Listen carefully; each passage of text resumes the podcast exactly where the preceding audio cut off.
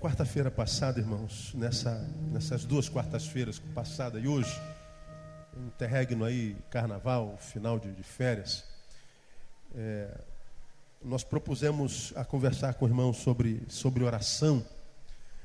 E falamos que nós fazemos parte de uma oração que desaprendeu a orar. A vida é tão corrida, a nossa agenda é tão atribulada e às vezes a gente acha que é, Oração tem a ver com um tempinho que sobra no final do dia. E a gente não percebe que no final do dia nós não somos mais nós, mas no final do dia nós somos o resto de nós. E Deus não trabalha com restos, não é?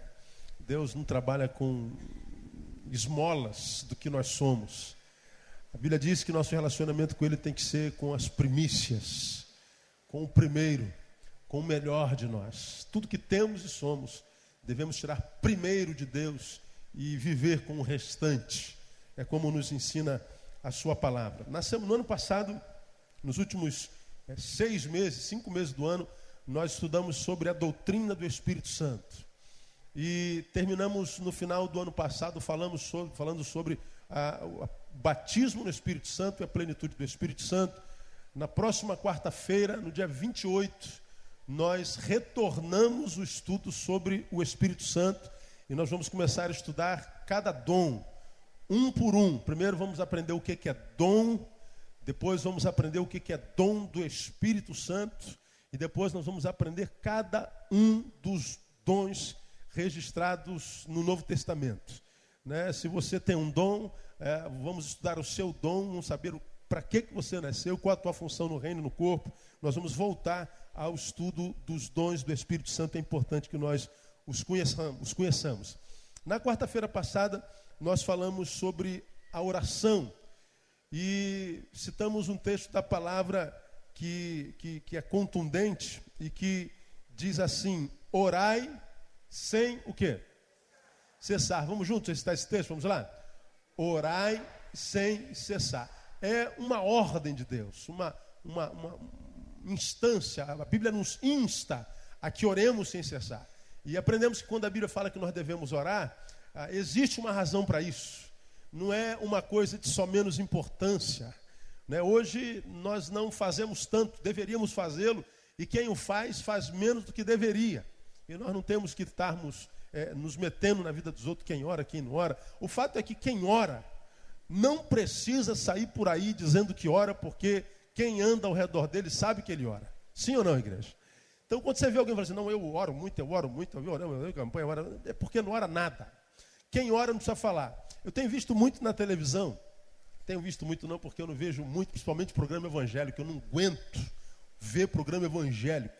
Não dá para ver programa evangélico, tem dificuldade de vê-lo. Né? Depois, se quiser me perguntar particularmente, eu te respondo.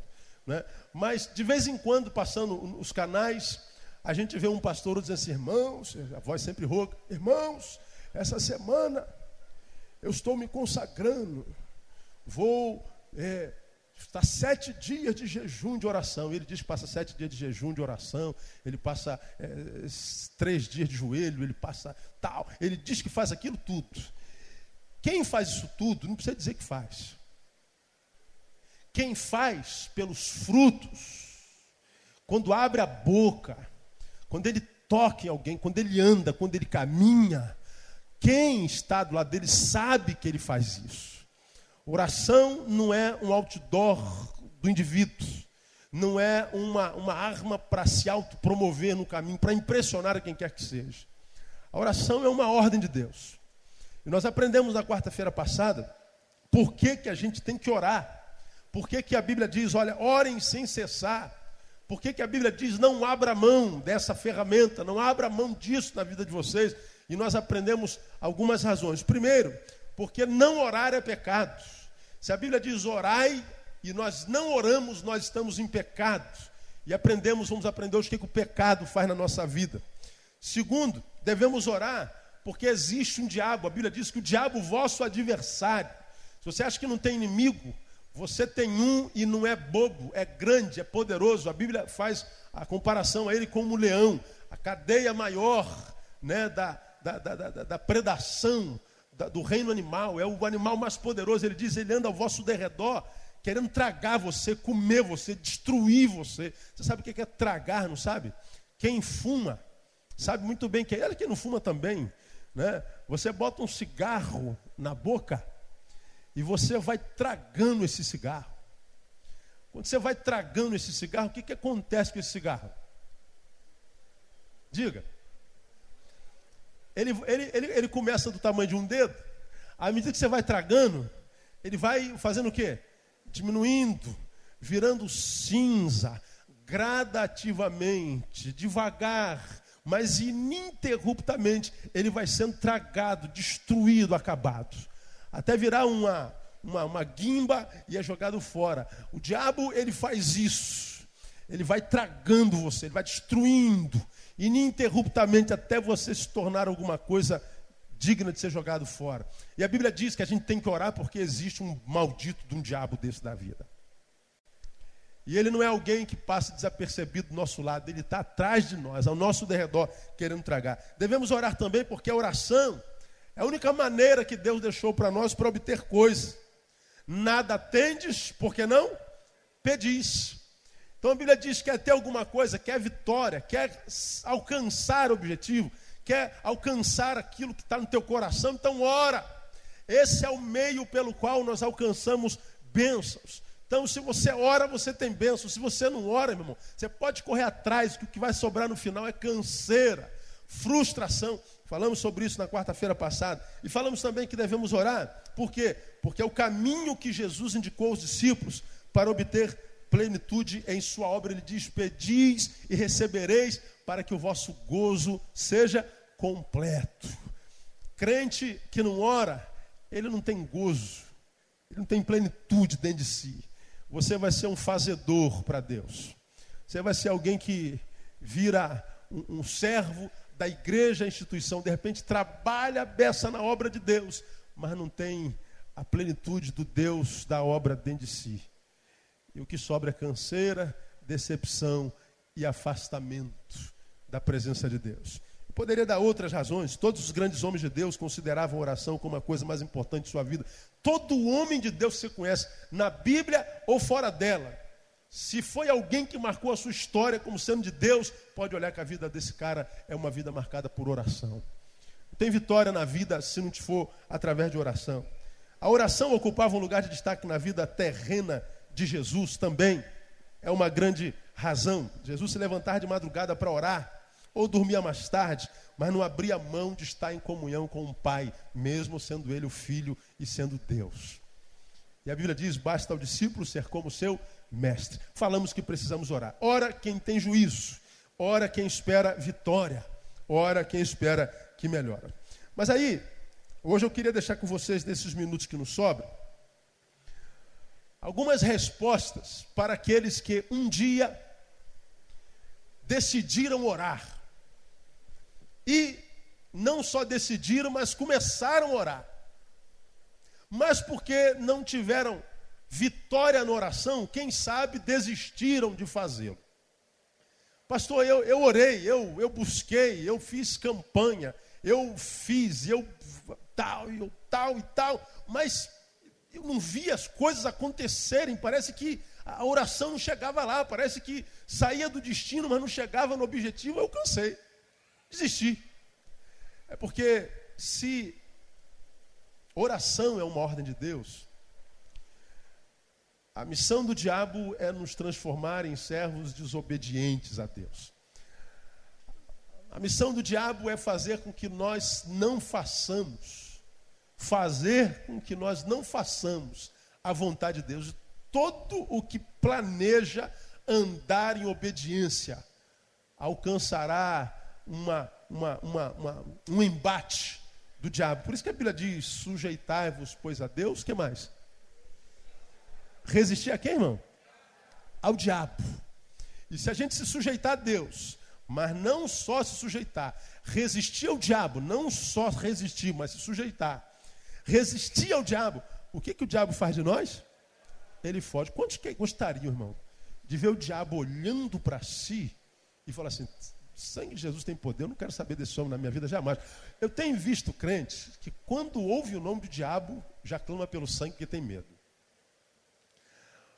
Mas o que esse texto revela para nós, irmão, é que se nós estivermos sujeitos a Deus, em oração, e resistirmos ao diabo, quem vai ter medo do nosso nome é o diabo. Diga assim: o nome de Jesus tem poder. Quantos creem nisso aí, amado? Diga assim: eu creio, pastor. Agora me ajuda nessa mensagem. Diga, irmão, que está do assim, ó, o teu nome também tem. Quantos creem nisso aí? Eu creio. O teu nome tem poder. Não é igual de Jesus, mas o teu nome tem poder. Porque a Bíblia diz que quando você foi alcançado por Cristo, teu nome foi escrito em qual livro? No livro da vida. Então, livro dos que venceram. Amém ou amém? Livro dos que venceram. Aquele que vencer. Não é? Está escrito lá em Apocalipse. Se o teu nome foi escrito no livro da vida, você venceu. Por isso Josué disse: a vitória é nossa pelo sangue de Jesus. Diga, a vitória é nossa pelo sangue de Jesus. Sim, porque o nosso nome está escrito lá. E já falei aqui também, o nosso nome está escrito na palma da mão de Jesus. Eu não acredito que Deus escreveria o nome de um perdedor na sua mão. Não dá. É como pedir um flamenguista para botar uma tatuagem no braço escrito Vasco da Gama. Quem é flamenguista, diga assim: está amarrado, pastor. É isso. É como pedir um vascaíno para escrever Flamengo no, no coração. Quem é vascaíno fala assim: sangue de Jesus tem poder. Não dá, irmão. Não tem como. Está amarrado duas vezes. Flamengo não dá, irmão. Preto e vermelho, sangue de Jesus. Não dá. Não é? Minhas férias foram uma benção, irmão. Eu fui para o Maracanã. Minhas filhas, foi um bando aqui da igreja para ver para o Maracanã, ver Flamengo e Cabo Friense. Aí ligaram, pastor, o senhor não viajou? Vamos lá, vamos lá, vamos lá. Aí minha filha ouviu, ih, pai, eu quero ir no Maracanã, eu quero ir no Maracanã. Lá vou eu ver jogo do Flamengo no Maracanã. Flamengo arrebenta com Cabo Frio, ainda tem que ouvir, né? Os flamenguistas me zoando. Aí na semana seguinte, o Vasco vai jogar com o América. Aí eu vou, levo um pau da América danada. E os flamenguistas que me levaram no Maracanã quando me chamaram, eu vou, agora vocês vão ver o Vasco jogar. O Vasco levou a bordoada, né? Não dá. É, férias foi uma benção, mas foi uma benção mesmo. Tirando isso, foi uma benção. Então não dá. Deus não escreveria na palma da mão o nome de um perdedor. Você pode não se ver como tal, você não pode acreditar que não é tal, mas aí o problema é teu. Mas Deus diz que você é um vencedor. Então, quando a gente fala de oração, a gente está falando que quando nós obedecemos a Deus, o diabo vai se levantar para nos tirar do estado de obediência, porque Deus ouve a obediência, rejeita os rebeldes. E ele não quer que nós estejamos no estado de obediência, porque ele sabe que um nome na mão de Deus é um nome invencível. É alguém sobre quem ele vai se levantar em resistência, mas vai perder. Porque esse nome que nós obtivemos em Cristo também tem poder, porque está em Cristo. Então, existe resistência.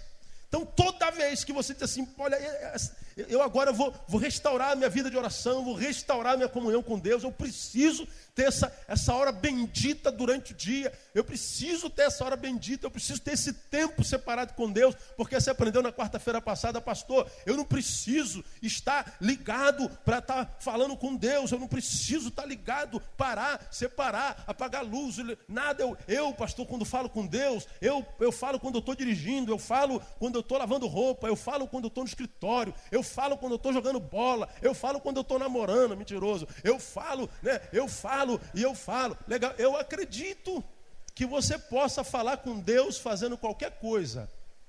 Eu só não acredito que você possa ouvir a Deus fazendo qualquer outra coisa. Falei isso na quarta-feira passada. Você vem falar comigo, eu estou andando aqui ocupado. Você está falando, não pode falar, irmão. Estou aqui. Ninguém gosta de falar com alguém que não olha para a gente, que não dê atenção para a gente, que não para para ouvir a gente. Aí eu estou falando com Deus, legal. Está imaginando que está? Acredito que esteja, e eu acredito que Deus esteja ouvindo. Mas só que Deus não quer só que nós oremos. A oração para Deus não é uma via de mão única, é uma via de mão dupla. É um diálogo, não é um monólogo. Você fala e Deus responde. Então, quando você quer manter um contato vital com Deus, você já aprendeu que não é transformar a oração em petição. Falamos na quarta-feira passada, oração não é uma lista de supermercado que a gente é, leva para o quarto quando vai falar com Deus e Senhor, eu preciso disso, disso, disso, disso. Oração não é a arma de um crente, de um ser humano interesseiro. Todo ser humano, quando está arrebentado na vida, precisa procurar uma igreja. O cara não gosta de crente, não gosta de igreja, não gosta de pastor, não gosta de nada. Agora começa a perder na vida, ele vem logo para a igreja. Pede oração, crê em oração, ele se. É oração, oração e oração. É o crente interesseiro que não vê Deus como Deus, como eu falei na quarta-feira passada, mas como supermercado existencial. A dispensa dele esvaziou, ele não tem mais como enchê-la por suas próprias forças, então ele vai no supermercado tirar o que precisa. Então, oração é um estado de relação constante com Deus. É parar e dizer: Deus, fala o que teu servo ouve. Deus, eu estou aqui para a gente trocar uma ideia. Estou aqui para a gente estabelecer contato vital. Não é? Estou aqui para estabelecermos a relação sobrenatural. Não existe relação sobrenatural se a gente não ora.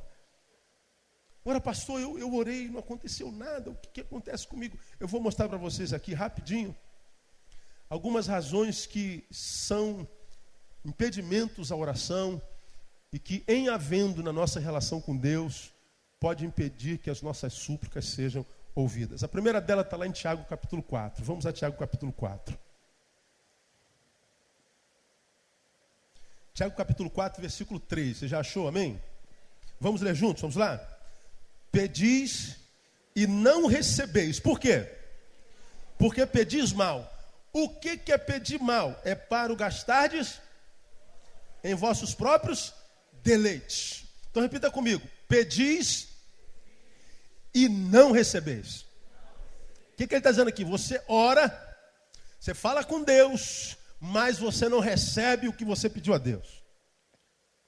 Por que, que a gente não recebe? Qual é o primeiro impedimento da oração? Porque a gente pede mal. A gente pede errado. Não é só pedir, não é só conversar, não é só falar. Eu costumo dizer, se você é, puder, grave essa frase na tua, na tua cabeça, escreva na capa da tua Bíblia. Mais importante do que dizer alguma coisa é ter alguma coisa para dizer. Grave essa frase. Mais importante do que dizer alguma coisa é ter alguma coisa para dizer. E pelo amor de Deus, quando você não tiver nada para dizer, não diga nada. Porque o silêncio é uma sinfonia para quem ouve. Principalmente quando se está diante de alguém que não tem o que dizer e diz muito. Aí você diz assim: Eu vou falar com Deus, eu vou orar a Deus. E aí você vai orar a Deus e vai falar o que com Deus? Eu não sei, pastor. Aí tu fala qualquer coisa. Você pede qualquer coisa. Você diz qualquer coisa. Você dá uma de espiritual. Vou impressionar Deus com a minha espiritualidade. Vou orar pelo missionário lá do Sudão. Oh, Deus abençoe aquele casal de missionário no Sudão. Tu nem sabe se tem missionário no Sudão.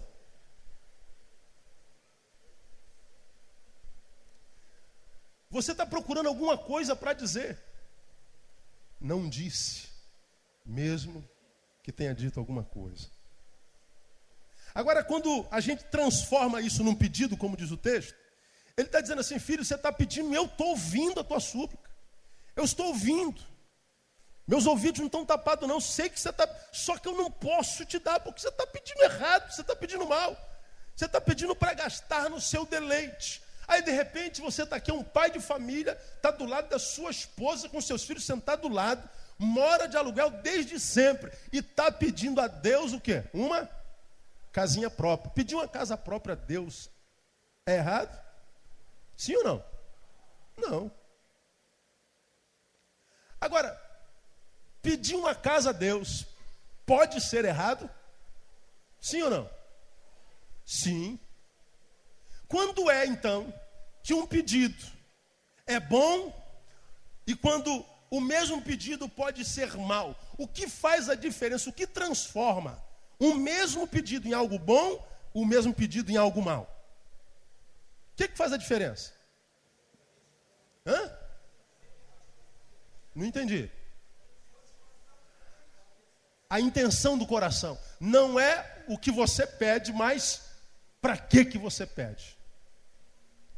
Você está lá na sua casinha de aluguel e aí você está pedindo a Deus uma casa.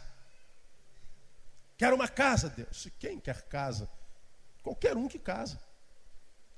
Aí você está pedindo uma casa, mas Deus não ouve de jeito nenhum. Você já teve ali na, na, porta de comprar casa. Você já teve com a casa na mão, dinheiro na mão. Mas parece que a coisa uf, vai por água abaixo, como quem segura água mesmo, e não dá para segurar, e a água vai embora. E você fica frustrado com Deus, porque Deus, eu estou te pedindo uma casa e você não me abençoa. É porque Deus não ouve o que sai da sua boca, mas Deus ouve o que sai do coração. Deus não ouve lábios, Deus ouve coração. Deus é um leitor de corações. Aliás, quem puder, leia este livro, O Leitor de Corações. Já indiquei no boletim, o livro é extraordinário, simplesmente fenomenal. Deus é um leitor de corações. Filho, eu estou vendo que o teu pedido é pertinente, mas percebo também que se te dar essa casa, se eu liberar essa casa, teu coração será deturpado. Eu estou percebendo que a razão para a qual você pede essa casa não é lícita. Você está pedindo essa casa, e eu estou vendo lá no fundinho do seu coração, é para que você jogue na cara da tua sogra, de que você é capaz de comprar essa casa, porque ela disse para você há 10 anos atrás que você nunca seria capaz de ter uma casa. Você está pedindo a Deus aquele carro, mas você está pedindo aquele carro só para tirar uma onda com a rapaziada. Você está pedindo aquele carro, mas você nem me agradeceu pelo carro que tem. As intenções que estão no teu coração não são intenções que me levem a responder orações. Às vezes, os pedidos são extremamente pertinentes. Já falei sobre isso aqui no passado, você vai se lembrar disso. Uma mulher que é casada há 20 anos com um marido bêbado. E ela está há 20 anos pedindo a Deus para salvar o marido bêbado. Essa mulher é uma mulher fiel a Deus. Está na igreja todo domingo, toda quarta-feira. O marido não quer que ela venha, mas ela insiste e vem. Às vezes vem com o olho roxo, mas vem para a casa de Deus. E todo domingo ela se ajoelha aqui: Deus, salve esse marido, liberta-o dessa bebida maldita. E a mulher está 20 anos sofrendo na mão de um marido bêbado. Agora responde se você fosse Deus e visse uma filhinha sofrendo tanto na mão de um safado de um marido bêbado. O que, que você faria? Ah, pastor, eu respondi a oração daquela mulher na hora. Por que, que Deus não responde? Eu não posso entender porque eu não posso ler o coração dela. Mas eu imagino Deus perguntando, filha, para que, que você pede para eu libertar esse teu marido da, da droga do álcool? Lá no fundinho do coração dela está escrito tão somente assim: para que eu pare de apanhar. Eu não aguento mais apanhar. Ela está pensando no marido. Ela quer ver o marido salvo ela está pensando na glória de Deus, ela está pensando na exaltação do nome de Jesus, ela está pensando prioritariamente, quem sabe, unicamente em quem? Em si, para o gastar no vosso próprio deleite. Mas ela pode fazer o mesmo pedido, Deus, para que os meus vizinhos inteiros, inteiros, minha vizinhança inteira, saiba que tu és um Deus que liberta para que ele seja um pregador da tua palavra e teu nome seja glorificado. Ela não está pensando nela prioritariamente, ela está pensando na glória de Deus e no nome de Jesus. Mais importante do que dizer alguma coisa é ter uma coisa para dizer, isso tem a ver com intenções do coração. Há muita gente que deixa de orar porque não recebe, está orando há 20 anos, não recebe, porque está pedindo errado. Então, antes de orar por alguma coisa, peça a Deus para que coloque no teu coração a intenção certa para te levar para a oração. Para que, que você está pedindo a Deus para passar nesse bendito desse concurso? Para que, que você está pedindo a Deus aumento? Para que, que você está pedindo a Deus para trocar de carro? Para que, que você está pedindo a Deus um marido, uma esposa? Para que, que você está pedindo a Deus, seja lá o que for? Deus está ouvindo, mas Ele está lendo a intenção do seu coração. Pedis e não recebeis, porque pedis mal para o gastardes no vosso quê? Próprio deleite, para eu me sentir bem. É só para ter prazer, é só para tirar uma onda, é só para me autopromover, é só para eu me sentir melhor. A razão do meu diálogo contigo sou eu, não é nós. Eu sou a razão do meu diálogo contigo. Esse é um homem cheio de si. E um homem cheio de si é o homem mais vazio que possa existir. Um segundo motivo que se torna impedimento à oração está lá em Isaías capítulo 59. Abra a tua Bíblia, Isaías 59. Já fizemos citação desse texto na quarta-feira passada.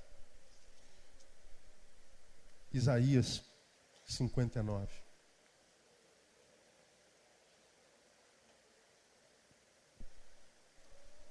O que está escrito lá em Isaías 59? Eis que a mão do Senhor não está encolhida para que não possa salvar, nem surdo o seu ouvido para que não possa ouvir.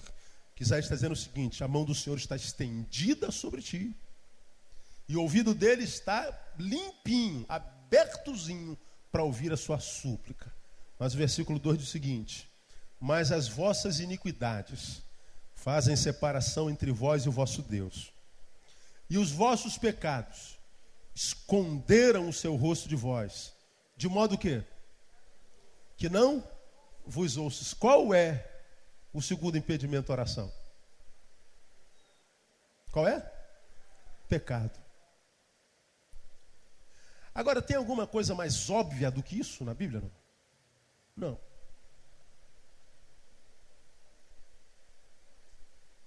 Pecado ensurdecem a Deus. Pecados alejam a Deus. A mão estendida se torna mirrada. Os ouvidos se tornam ensurdecidos. Porque o pecado, ele se torna uma parede de separação. Ele torna o céu de bronze. De modo que as tuas súplicas batem e voltam. Deus não pode ouvir. Se Deus não ouve, ele não pode agir. E se ouve, não responde. Os vossos pecados. Só que falar sobre isso aqui é falar de algo muito óbvio. Qualquer um sabe disso. Se perguntar teu filho de dois anos, ele vai aprender isso lá na escola dominical, lá com a tia, não sei das quantas. Qualquer um sabe disso. Aí, a gente faz uma campanha de perdão pelos pecados. A gente vê muito isso né, hoje em dia nas igrejas atos proféticos, Deus, nos arrependemos dos pecados dos nossos antepassados, desde Dom Pedro I, Dom Pedro II. Né? Nós nos arrependemos dos, dos pecados cometidos na Idade Média. Nós nos arrependemos. E nos arrependemos lá dos pecados dos nossos antepassados.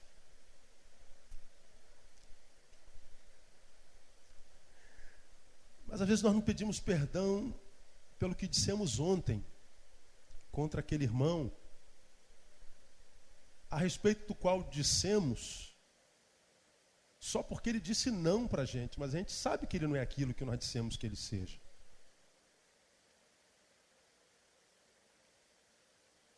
A gente não pede perdão pelo pecado da semana passada. Há pecados na nossa vida, irmão, que eu costumo dizer que são até pecados de estimação. O Senhor pratica com tanta frequência que ele deixou de ser pecado, virou bichinho de estimação. Pô, irmão, você não veio na igreja domingo de manhã? Ih, pastor, tava, tava, tava nada. É? A gente vai contando a nossa história, a gente vai inventando a nossa história. A gente tem uma prática cotidiana que no início nos incomodava, mas não há nada que em se tornando hábito continue a incomodar. E aí, aquele hábito que vai contra a palavra de Deus, ele, ele vai se tornando parte do nosso modus vivente. Faz parte do nosso, da, nossa, da nossa cultura vivencial. E aí, porque a gente já faz há muito tempo, ou então porque todo mundo faz, aquilo deixou de ser pecado, virou pecadinho de estimação. Só que a Bíblia diz que não existe pecadinho, nem existe pecadão. Tudo é pecado. E o salário desse pecado é o que? É morte. Morte não é a morte que nos leva para debaixo da terra a sete palmos, que não é mais sete palmos, é dois, três, economia, né? Mas a morte é o rompimento da relação com Deus. É o desligamento da fonte da vida, de onde emana a nossa vida. A gente perde a relação com a fonte. E o que é pior de tudo isso, nós nos acostumamos a existir. Nós nos acostumamos a viver sem Deus. Viver sem Deus não é viver, é existir. Já falei sobre isso aqui. Você vai perdendo intimidade. Você vai perdendo intimidade com o que é de Deus, com o altar. Você vai perdendo intimidade com a palavra, você vai perdendo intimidade com os filhos de Deus, com os que buscam a Deus, com os que adoram a Deus. Você vai perdendo intimidade em ouvir a palavra de Deus, teu ouvido vai perdendo intimidade, seus pés vão perdendo intimidade do caminho que te levava para a fonte, para o lugar onde você mormente ouve a palavra de Deus, você vai perdendo intimidade. E o que é sério nisso, à medida que você perde a intimidade de ouvir a palavra de Deus, é porque teu ouvido já está se acostumando a ouvir outras coisas. Quando os teus pés perdem intimidade com aquele caminho que te levava para a casa de Deus, é que teus pés já estão se acostumando em ir para outro caminho. Quando você perde contato, relação vital em conversar com Deus, é porque você já está conversando com gente que não é de Deus e já está estabelecendo intimidade e por ele já está sendo influenciado e se tornando um deles. O pior é que a gente vai vendo isso acontecer, irmão, e vai perdendo a capacidade de reagir. De reagir. E quando você menos espera, você faz parte dessa geração desistente, e essa geração desistente está fora da igreja e está dentro da igreja. Se eu não me engano, é Fernanda Brum que tem uma música que diz: é, Perdido na casa do pai.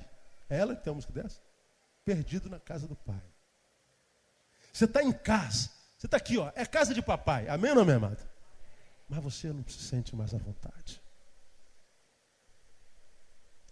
Você não se sente mais em casa. Mas lá, aonde agora você está plantando, fincando raízes, lá você está mais em casa. Você sente mais prazer. Normal, pastor. O que é que tem, né? O que é que tem? A gente só espera para ver. A gente sabe o final da história. Mas porque você está perdendo o contato vital, você está perdendo o temor. Essa semana eu fui passear no Orkut de novo. Uma vez por ano, por semestre, eu vou dar uma passada lá. Aí vejo a foto de um menino da nossa igreja na praia, com a sunga baixa assim. Aí eu olho e vejo assim, Deus, que lamentável.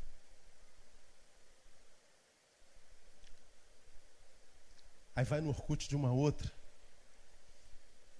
tá com o biquíni puxado assim, na praia como quem está mostrando para alguém o queimado, mas aparece o biquinho do seio dela, assim. Que decadência. Eu sinto vergonha.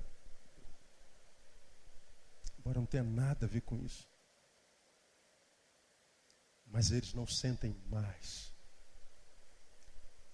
Se me veem aqui, no mundo inteiro, sabem quem eu sou, que vão dizer do servo de Deus ou do Deus do servo?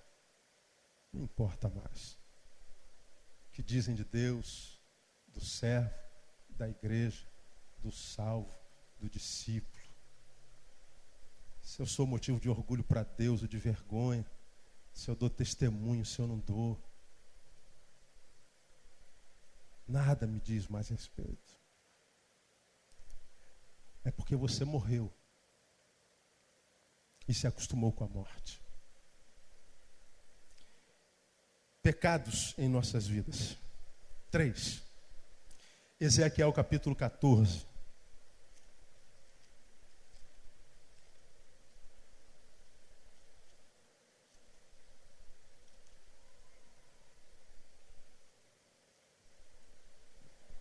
A gente acha que isso aqui, de Ezequiel capítulo 14, é uma especialidade dos católicos. Não, não é não. Ezequiel capítulo 14.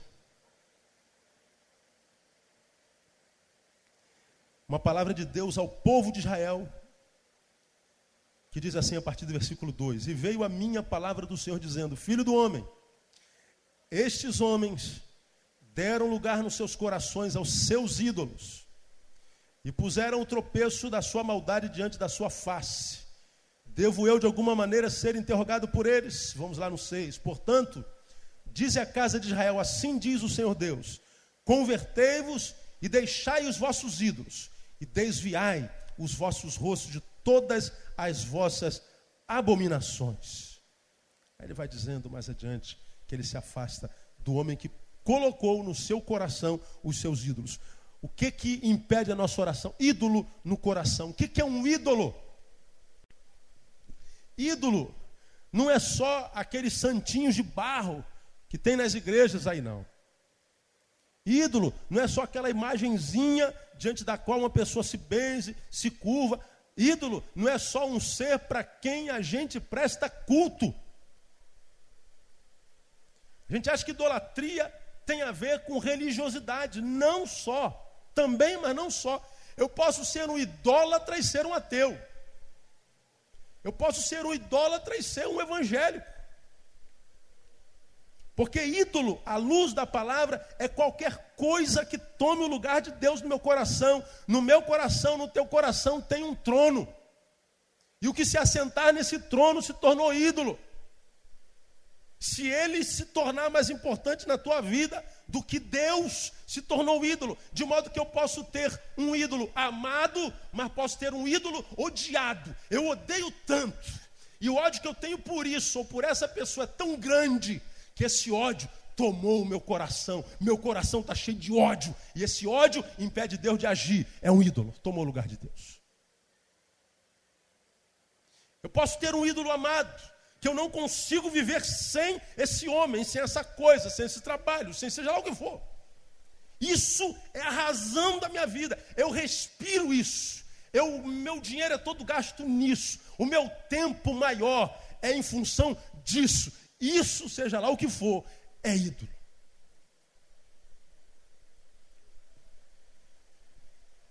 Há o que o dicionário chama de idiólatra não é idiota.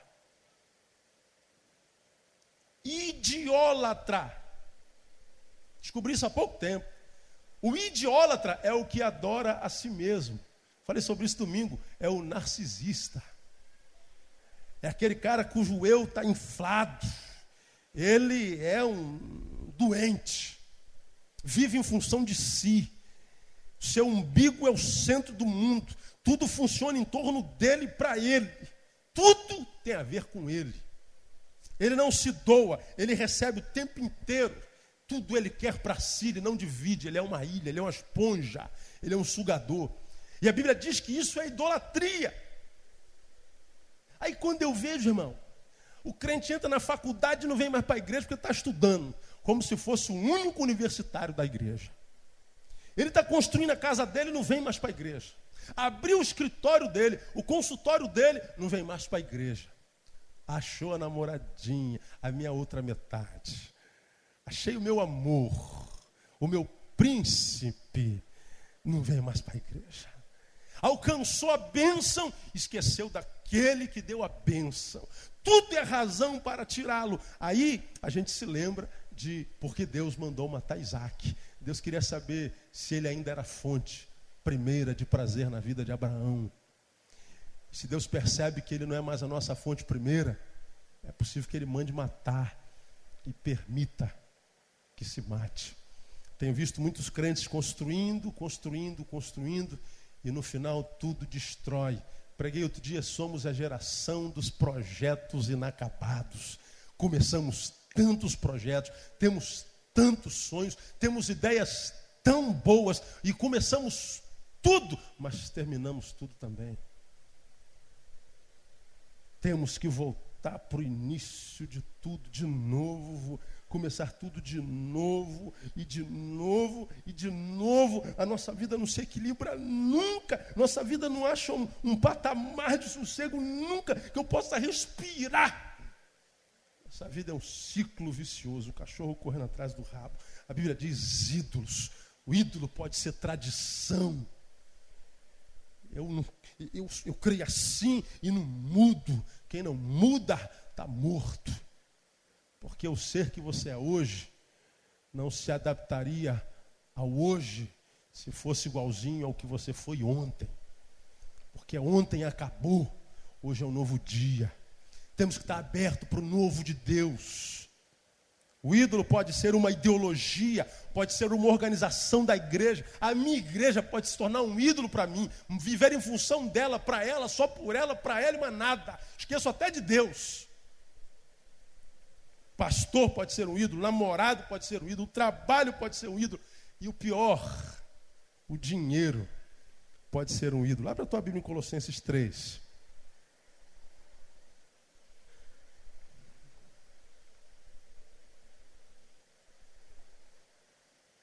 Colossenses 3,5. Quem achou, diga amém. Exterminai, pois, as vossas inclinações carnais. O que, que a Bíblia chama de inclinações carnais? Prostituição, impureza, paixão, a vil concupiscência e o que mais? A avareza, que é o que? Idolatria. Avareza, que é idolatria. O que é avareza? Pão duro mão de vaca,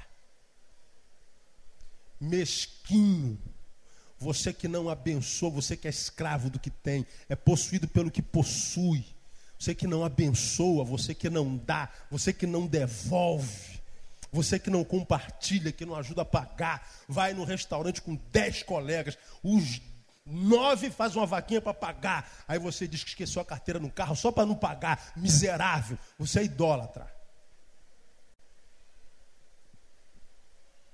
E a Bíblia diz que idolatria impede nossas orações.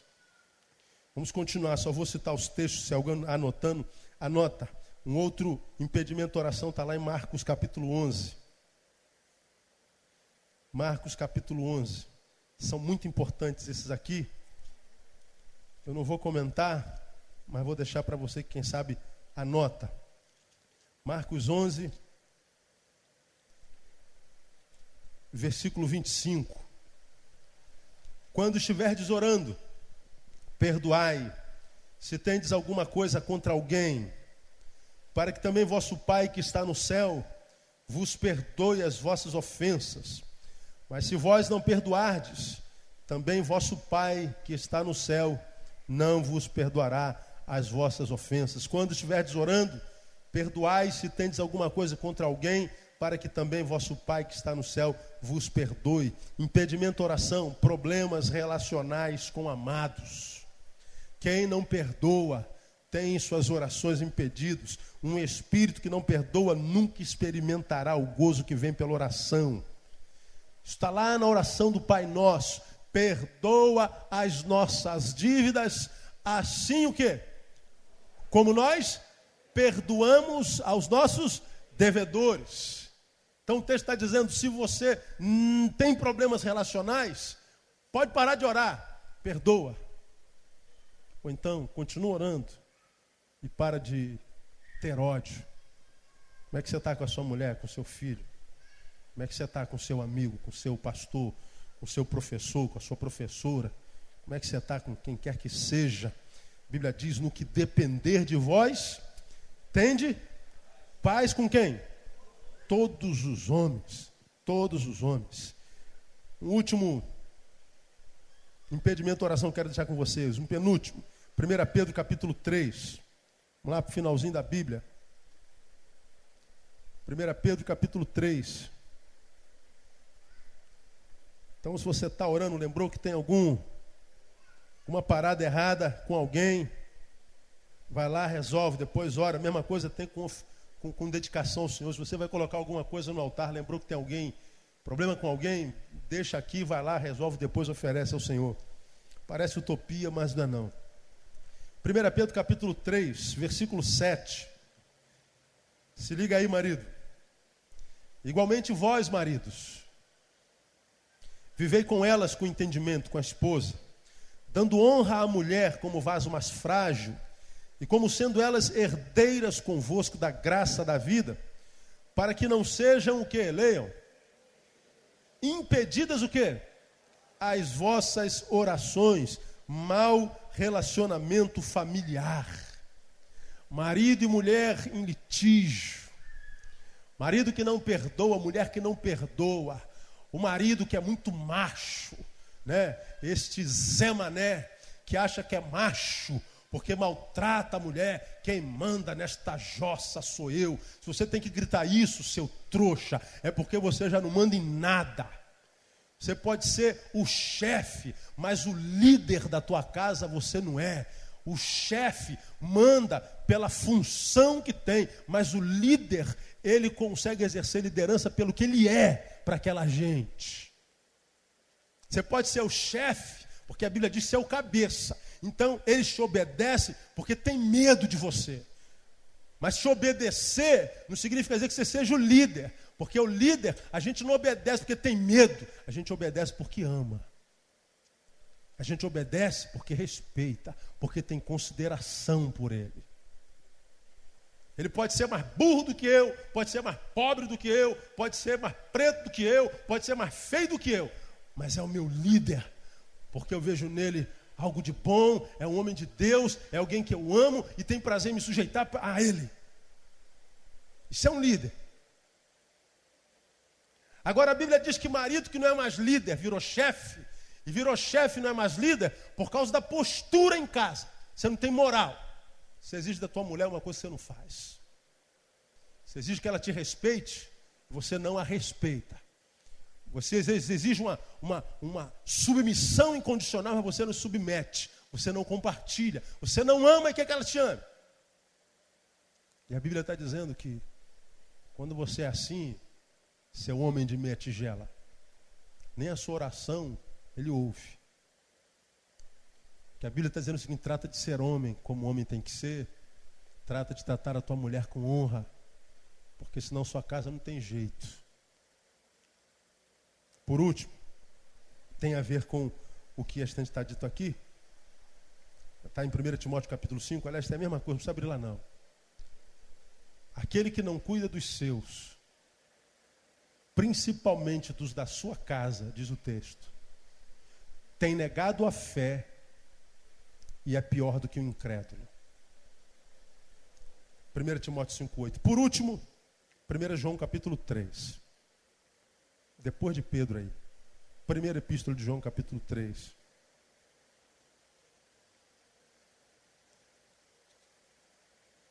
Versículo 22. Qualquer coisa que lhe pedirmos, dele a receberemos por quê, amados? Porque guardamos os seus mandamentos e que mais? E fazemos o que é agradável à sua vista. Qualquer coisa que lhe pedirmos, dele a receberemos. Por quê? Porque guardamos os seus mandamentos e fazemos o que é agradável à sua vista. Impedimento oração, desobediência.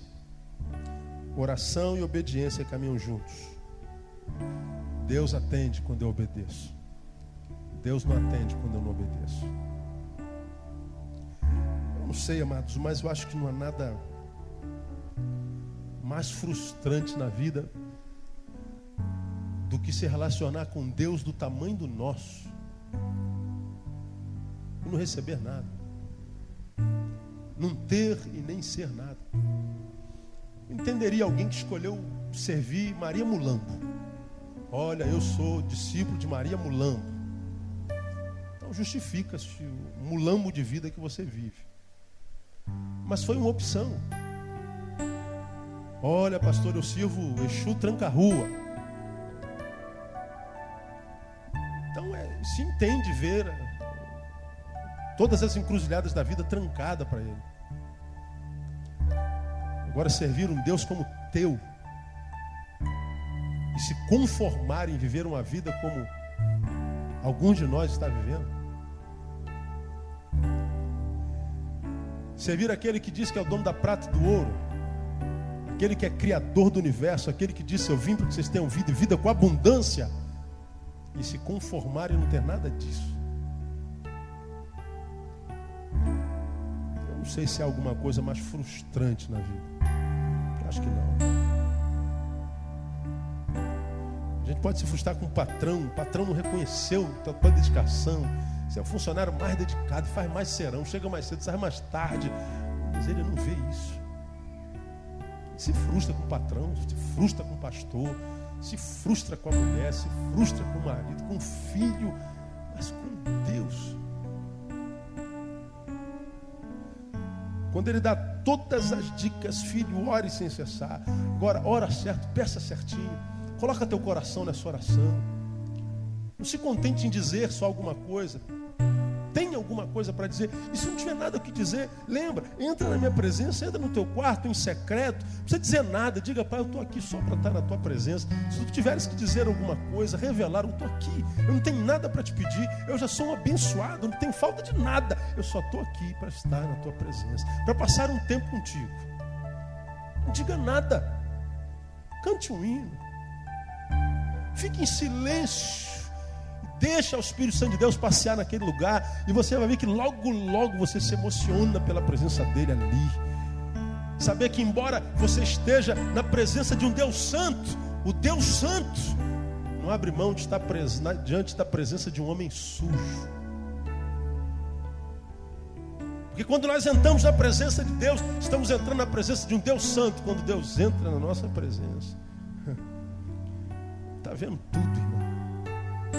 Mas se nós dissermos, Senhor, nós estamos aqui para estarmos na tua presença, Ele vem para estar na tua presença. Eu não sei se você sabe, irmão. Deus tem lugares na criação lindos para estar. Deus poderia estar em lugares maravilhosos no cosmos, nas galáxias que Ele criou.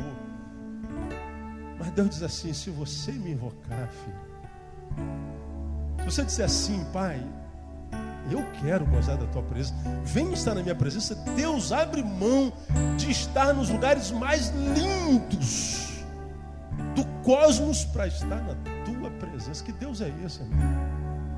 Que Deus é esse? Às vezes nem eu me aguento estar comigo, nem eu me aguento gente acorda assim, tá azedo que a gente faz mal até pra gente mesmo. Meu Deus do céu, Neil, tem como sair da tua Não tenha. Vai ter que me aturar, né? Ou você não acorda assim. Mas Deus diz: Não, eu, eu quero estar contigo, filho. Só você separar um tempinho para mim, clama. E eu vou dizer como Isaías 58: tu, tu, tu clamarás a mim e eu te tirei. Eis-me aqui. Imagina Deus dizendo para você: Eis-me aqui, né? Que é isso? todas as religiões do universo, os homens estão atrás de Deus. No cristianismo, Deus está à procura dos homens. Todas as religiões do universo, os homens estão fazendo um trabalho para Deus.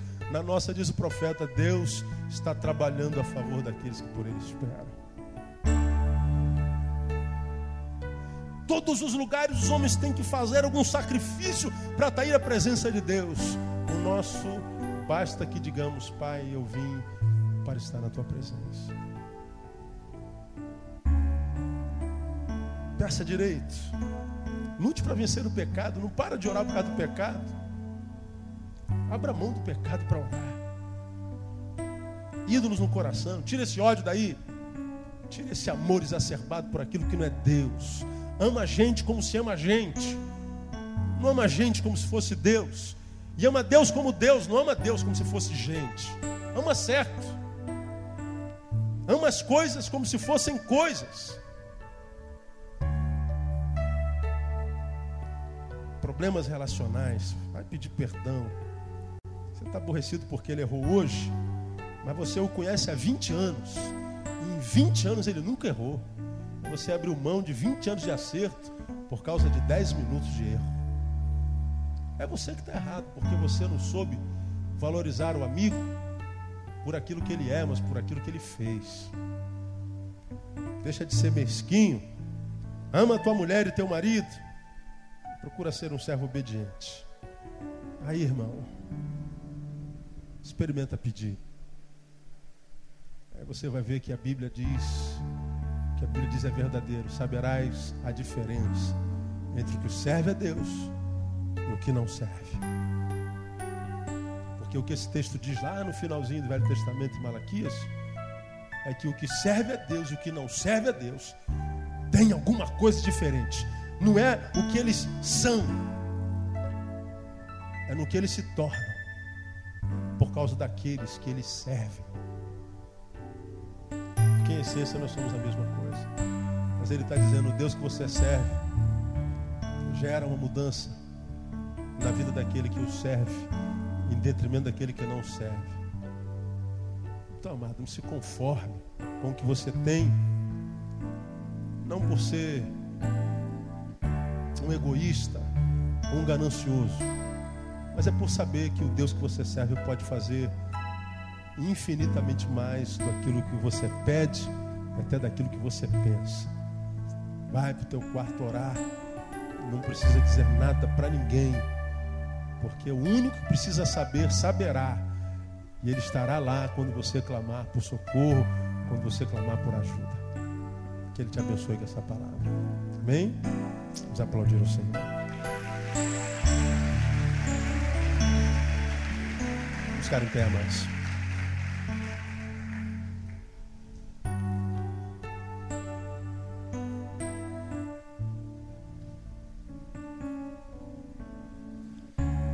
Pai, nós recebemos a tua palavra. Tu sabes os corações que aqui aguardam no seu interior. Tu sabes quantos discípulos existem aqui nesse lugar. Tu sabes quais os que te querem, te buscam, te amam, te desejam no meio dessa multidão. Porque a tua palavra diz desde sempre que na humanidade inteira tu escolhestes algum para chamar de teu. E aqui nesse lugar há muitos que são teus e os teus anseiam pela tua presença. Os teus sabem que mais vale um dia na tua presença do que em outra parte mil. Os teus sabem que mais vale viver na tua presença do que, como diz a canção, viver a mil por hora em qualquer outro lugar. Meu Deus, que nós pedimos nessa noite, à luz da tua palavra, permita, Pai, que teus filhos aqui nesse lugar tenham experiências particulares contigo. Não a experiência do ajuntamento tão somente. Não os arrepios do ajuntamento tão somente. Não, ó Deus, as catarses do ajuntamento tão somente. Também, mas sobre todas as coisas, as experiências prometidas na tua palavra, no quarto, em secreto, sozinho contigo, Deus. Pois a tua palavra diz: se nós orarmos no quarto em secreto, em secreto tu nos abençoaria, porque o nosso quarto está cheio de toda provisão, está cheio de toda bênção. Nós cremos à luz da tua palavra que tudo que precisamos no Senhor já está dentro do nosso quarto. Ajuda-nos a entrarmos no nosso quarto. A tua presença está lá, se manifesta lá, e nós temos a consciência de que não receberemos do Senhor mais do que aquilo que buscamos no quarto. Leva-nos para o quarto mesmo que o nosso quarto seja um banheiro, o nosso quarto seja um gabinete, que o nosso quarto seja um carro, que o nosso carro seja um, estoque de uma loja, que o nosso quarto, Deus, seja um cantinho na fábrica, que o nosso quarto seja qualquer coisa, desde que ali busquemos a tua face, tu ali estarás, Deus. Oh Deus, tu és o pão, abençoe-nos com fome, faça-nos famintos Tu és a água, abençoe-nos com sede, dá-nos sede como quem está no deserto da vida, porque sabemos onde buscar nos saciar dessa sede, Deus. Dá-nos intimidade contigo, Senhor. Como cantamos, nós queremos te amar, nós queremos ver tua face, queremos tocar teu coração. Muito obrigado por essa palavra, por esse tempo que passamos na tua casa. E agora que vamos da tua casa, leva-nos de volta para nossa. Que todos que daqui saímos, saímos, cheguemos na nossa casa sãos e salvos. É assim que nós oramos e assim abençoamos o teu povo, na autoridade do nome de Jesus, o nosso Senhor, que reina para sempre. Amém aleluia. Vou em paz. Deus abençoe você. Aplauda o Senhor e não saia sem dar um abraço no teu irmão. Deus abençoe você com toda a sorte de bênçãos.